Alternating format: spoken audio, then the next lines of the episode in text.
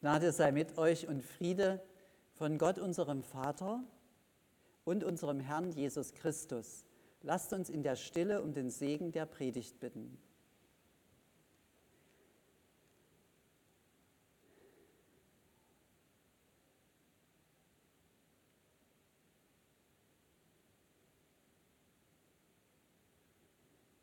Herr, heilige uns in der Wahrheit.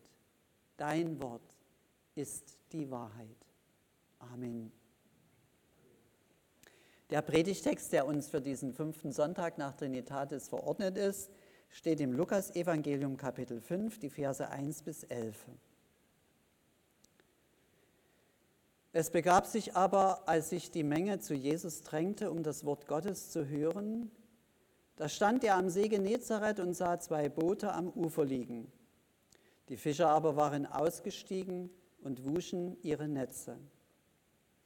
Da stieg er in eines der Boote, das Simon gehörte, und bat ihn, ein wenig vom Land wegzufahren. Und er setzte sich und leerte die Menge vom Boot aus. Und als er aufgehört hatte zu reden, sprach er zu Simon, fahre hinaus, wo es tief ist, und werft eure Netze zum Fang aus. Und Simon antwortete und sprach, Meister, wir haben die ganze Nacht gearbeitet und nichts gefangen.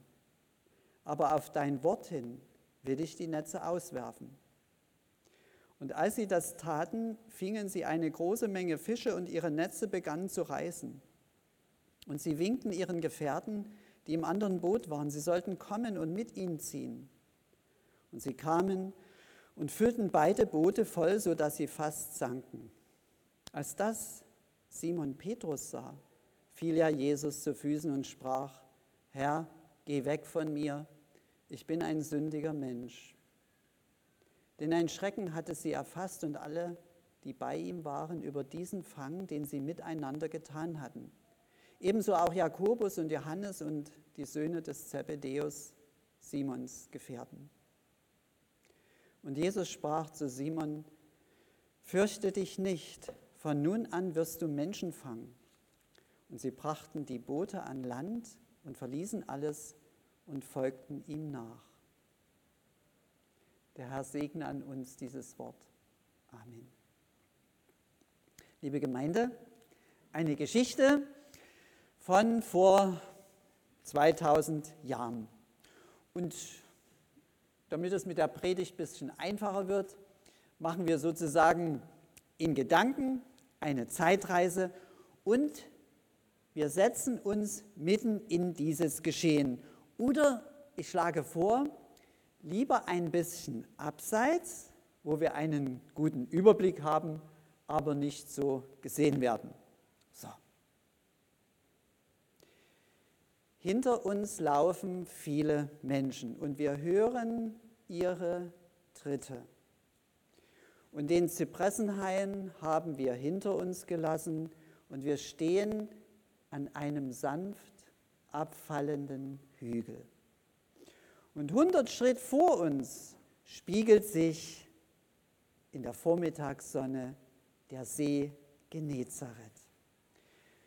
Vier Segelstunden ist er lang und zwei Segelstunden breit. Und über die Ebene am anderen Ufer, wo die Berge beginnen, wiegen sich Palmkronen im Wind. Und langsam nähern wir uns diesem schönen Stück Paradies. Und zwei Steinwürfe von uns entfernt, Fischerboote, Kiel oben, und Männer reinigen die Netze. Und ihre Gesichter sind ein schriller Gegensatz zu dieser anmutigen Landschaft, voll Unmut, müde, schweigend, übernächtigt, blicken sie drein und dadurch sprechen sie überaus deutlich von ihrer nächtlichen Erfolgslosigkeit. Und wir setzen uns ein wenig abseits in den Sand. Wir betrachten die verschmutzten Netze und die müden Gesichter. Die ganze Nacht gearbeitet, nichts gefangen. Und beim Betrachten werden uns die leeren Netze zu einem Bild für Geschehnisse in unserem eigenen Leben. Sie tragen die Überschrift, es war umsonst. Das sind Vergeblichkeitserfahrungen, die niemandem erspart bleiben, niemand. Und Vergeblichkeitserfahrungen sind immer mit Schmerz verbunden. Es ist ein verborgener Schmerz, für den man ganz schwer Worte findet. Vergeblichkeitserfahrungen tun weh. Das zieht im Bauch, an das Gefühl erinnert man sich und man erinnert sich, ja, das, das hat nichts gebracht. Und manchmal fragen wir uns, wie wir wohl damit fertig werden, wie wir das wegkriegen, so diesen bitteren Geschmack in der Erinnerung. Diese Gedanken damals, das hat mir nur Energie gezogen. Es hat mir weder geholfen noch irgendwas gebracht. Und während wir so in diesen Gedanken sind, verscheuchen wir sie mal so wie lästige Fliegen. Wir sind ja in der Geschichte. Und wir erheben uns, stehen auf, denn wir sind jetzt in einer ungewöhnlichen, außergewöhnlichen Begebenheit. Wir sehen, viele Menschen drängen sich ans Ufer immer mehr und mittendrin sind die müden Fischer, die leeren Netze. Und wir sehen, an dem Arbeitsplatz dieser Männer findet ein Gottesdienst statt. Und wir sehen, weder schimpfen sie noch sind sie begeistert. Und wir müssen mal überlegen, was wäre wohl im Jahre 2020 nach Christus los, wenn jemand auf der Verladerampe einer Autofirma stehen und predigen würde. Hm. Aber wir sind ja in der Geschichte wo Jesus zu einfachen Arbeitern mitten in ihrer Arbeitszeit gegangen ist. Und wie selbstverständlich steigt er in eines der Boote und bittet den Simon, ein paar Meter vom Ufer wegzufahren. Wir schauen uns das an und sehen, Jesus wählt den Kahn als Kanzel. Und so, als wollte Jesus schon ankündigen und sagen, so wie ich jetzt in dein Boot steige, Simon, werde ich in dein Leben kommen. Und dann predigt er. Und in seiner Predigt ist Jesus den Menschen nah, denn er ist ja zu ihnen gegangen. Und doch hält er Distanz, ein paar Meter weg. Und da erinnern wir uns, ja, hören und reden braucht den richtigen Abstand. Wir schauen mal auf Simon. Tja, ob Simon gedacht hat, also Jesus, mein Alltag, der sieht anders aus als dein, deine schöne, schönen Worte von Himmel und Frieden und Gerechtigkeit mein Alltag ist irgendwie härter. Kann sein. Vielleicht hat er aber auch die Worte Jesu aufgesaugt wie ein trockener Schwamm. Und vielleicht hat er sogar gedacht, endlich hat mal einer den Mut zu sagen, was Sache ist. Endlich mal ein Mensch, der Mut macht. Aber wir wissen nichts von Jesu Predigt. Und das, das kann schon mal passieren, dass man eine Predigt vergisst aber irgendwie ist man doch gestärkt. Und während wir so sitzen, sehen wir, da kommt jetzt in unsere Geschichte so richtig Bewegung. Jesus steigt aus dem Boot und alle hören seine Worte, die er laut sagt zu Simon, fahre hinaus, wo es tief ist und werft eure Netze zum Fang aus. Wir sind keine Fischer, wir merken aber sofort, hier passt was nicht. Und wir hören das auch aus dem erstaunten Murmeln der Leute. Die sagen, also, das ist komisch, gefischt wird doch nur nachts, nur in der flachen Bucht. Sonst ist die Mühe doch umsonst. Am Tage sehen, sehen die Fische doch den Schatten des... Und wir hören kopfschüttelnd Fachleute reden. Und während die Fachleute reden, hören wir uns selbst. Auch wir reden oft als Fachleute. Wenn zum Beispiel jemand zu uns sagt, Liebe bewirkt mehr. Unsinn sagen wir schnell. Hinten drauf, bei hinten drauf hat noch nie jemand geschadet. Die Sanftmütigen werden das Erdreich besitzen, wird uns gesagt. Wir erleben das anders. Wer sich laut zu Wort meldet, der setzt sich durch und das ist die Realität. Die leisen Stimmen, die gehen doch sowieso unter. Wir haben unsere Erfahrungen. Und wir können dem erfahrenen Fischer Simon gut nachfühlen, als wir ihn müde und erschöpft sagen hören, Meister, wir haben die ganze Nacht gearbeitet und nichts gefangen. Simon, das ist achtenswert, Simon unterdrückt seine Bedenken nicht. Er betrachtet ganz realistisch die Aussichtslosigkeit der Lage. Am Tag fängt man nichts. Das ist, das ist die Realität. Und neben seiner Realität und Erfahrung hat sich jetzt etwas gestellt, etwas anderes nämlich die Forderung Jesu. Die steht jetzt so daneben, die da heißt, fahr hinaus. Und diese beiden Kräfte stehen nebeneinander und während sie so nebeneinander stehen, ist jetzt alles still. Und das ist ein spannender Moment.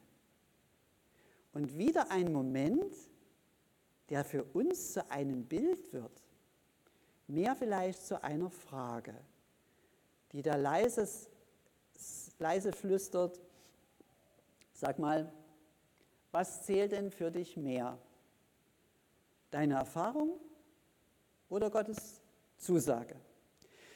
Sag mal, wer ist denn der Herr über der Welt? Sag mal, ist denn Gott an deine Erfahrungen gefesselt? So werden diese Fragen so ein bisschen hin und her wehen im lauen Vormittagswind. Sehen wir Simon, jedenfalls seine Netze ordnen, raffen, zusammenraffen, mit seinen Kollegen ins Boot steigen. Und wir hören einen erstaunlichen Satz von ihm, nämlich, dass sich ein, sein kleiner Glaube neben seiner großen Erfahrung etwas Platz verschafft. Als er sagt, okay, aber auf dein Wort hin, auf dein Wort hin, okay? Gegen meine Erfahrung. Auf dein Wort hin will ich die Netze auswerfen. Und jetzt, wir sind Betrachter, gar nicht so richtig drin in der Geschichte, die anderen arbeiten. Jetzt sitzen wir mit den vielen anderen am Ufer, die auch sich hingesetzt haben, genau wie wir, und sagen, also das müssen wir uns mal angucken. Das müssen wir sehen. Diese halbe Stunde warten wir noch. Und noch klingt dieses Wort Jesu, fahre hinaus, wo es tief ist. Das, dieser Satz klingt irgendwie nach. Und dann sehen wir den Simon hinausfahren, wo es tief ist. Und wir denken daran, dieser Fischer, dieser Petrus, Simon Petrus, dieser Fischer, der sich von uns langsam entfernt in die Tiefen, der wird einst in ganz anderen Tiefen loten und fischen müssen. Zuerst wohl in den Tiefen seiner Seele. Da muss noch vieles heil werden. Und dann, wenn in ihm Licht geworden ist, dann wird er hinausfahren in die Weiten und Tiefen des Völkermeeres. Er wird Gefahren bestehen, wird Schiffbruch erleiden. Landratten wie wir, sind die dafür geeignet? Das ist kein Seemannsgarn. Und während wir so denken und Petrus sehen, 500 Meter entfernt, sehen wir ihn winken, aufgeregt und seine Kollegen springen ins Boot und als beide an Land setzen, sind sie randvoll mit zappelnden Fischen. Und wir müssen dran denken, es gibt so Situationen, da sagen wir, manchmal gibt es ein Glück, das kaum zu fassen ist. Und wir schauen auf Simon und seine Mitarbeiter und die sind kreidebleich. Sie wissen doch als Fischer am besten, dass das, was geschehen ist, gar nicht möglich ist. Aber die Boote sind voll und etwas abseits steht der, der diese unmögliche Anweisung gegeben hat. Und manchmal sagen wir, Not lehrt beten. Aber hier ist das ganz anders. Hier ist es der schiere Überfluss, der den Simon das Beten lehrt. Und diese Gaben, die führen ihn jetzt zum Geber. Und da sehen wir diesen kernigen Mann mit Tränen im Ufersand knien. Und seine Augen bitten stumm, Herr, verstoß mich nicht. Laut aber und qualvoll stößt er hervor, Herr, geh weg von mir, ich bin ein sündiger Mensch. Nein, wir, wir sehen was anderes. Wir sehen, der Simon ist kein schlechter Mensch. Der ist arbeitsam, der kümmert sich um seine Familie, der arbeitet nachts. Das ist ein Mensch, der ist gerade heraus, der sagt, was er denkt, der sorgt für seine Familie, er ist ein guter Kollege. Das ist so ein aufrichtiger Mann, den man, da weiß man, woran man ist. Und er nennt sich Sünder. Wir sehen das Bild des knienden Simon und erinnern uns an Stunden unseres Lebens. Und das waren vielleicht ganz wenige, aber unvergessene Stunden mit der ganz klaren Erkenntnis, die wir ganz selten haben. Da war es ganz klar, wer ich bin und wer ich vor Gott bin. Und es waren Stunden voller Pein, wo uns plötzlich klar wurde, ganz klar, wie das mal ist, wenn wir diese Erde verlassen. Da, der heilige Gott, rein und heilig und ich, das passt nicht zusammen. Da war ganz klar, und das sieht Simon vollkommen klar, ich bin ein sündiger Mensch, vor Gott habe ich keine Chance. Und in dieser Geschichte, diese Gegensätze, die Sonne, der stille See, die schöne Predigt, der herrliche Fang und nun das. Nun dieser schrille Ton. Und wir stehen etwas abseits und der Gedanke fängt uns an zu bedrängen. In Wahrheit stehen wir Menschen alle so vor Gott. Aber ob wir knien wie Simon, das ist noch offen. Und wir hören Jesus Stimme, die jetzt nur dem Knienden gilt. Fürchte dich nicht. Und wir schauen uns um. Und alle mit uns, die das hören, sind fassungslos. Denn das braucht nun wirklich einen großen Glauben. Das ist der große Glaube. Keine Angst vor Gott haben. Denn diese Angst vor Gott, dass unser Leben mit der Heiligkeit Gottes berührt wird, diese Angst sitzt so tief drin, dass wir sie meistens erst am Ende unseres Lebens bemerken. Dass wir sie erst fühlen in der ganzen Wahrheit, wenn wir an Grenzen kommen, an Grenzen des Lebens. Das Wunder mit den Fischen, das könnte man ja noch weg erklären mit Passiert eben mal. Aber dass Jesus sagt, der Sünder braucht keine Angst zu haben, das zu glauben, wäre das eigentliche Wunder. Und deshalb sind wir in einer Wundergeschichte. Und wir schauen zu, wie Menschen von der Furcht vor Gott zum Vertrauen zu ihm finden. Und weil sie zum Vertrauen zu ihm finden, werden sie bald Weltgeschichte schreiben. Menschen, die zum Vertrauen finden zu Gott, schreiben Weltgeschichte. Simon hat durch Jesus sein Leben gefunden. Er hat Vertrauen in Gottes Güte gefasst und man könnte sagen, so hat er den Fang seines Lebens gemacht. Und wir lauschen Jesu Worten, diesen trostvollen Worten, als der Gottessohn zu dem Sünder spricht, fürchte dich nicht. Was Gott spricht, gilt im Himmel. Fürchte dich nicht, keine Furcht. Und dann diese unglaubliche Berufung, dass ein kleiner Mensch von Gott so geehrt wird und ihm wird gesagt, von nun an wirst du Menschen fangen. Und hatte er in seinem Handwerk lebende Fische zu, zum Tode, also zur Nahrung gefangen, dann soll er jetzt Menschen ohne Gott, Menschen ohne Jesus, ohne ewiges Leben, Menschen ohne Vertrauen in die Güte Gottes, er soll sie mit Gottes Wort wie mit einem Netz vom Tode ins Leben ziehen. Er soll die Worte Jesu ins Völkermeer hinauswerfen wie ein, wie ein Netz, damit sich die Verlorenen daran festhalten können und dann soll er einziehen. Und jetzt sehen wir, wie sie davonlaufen.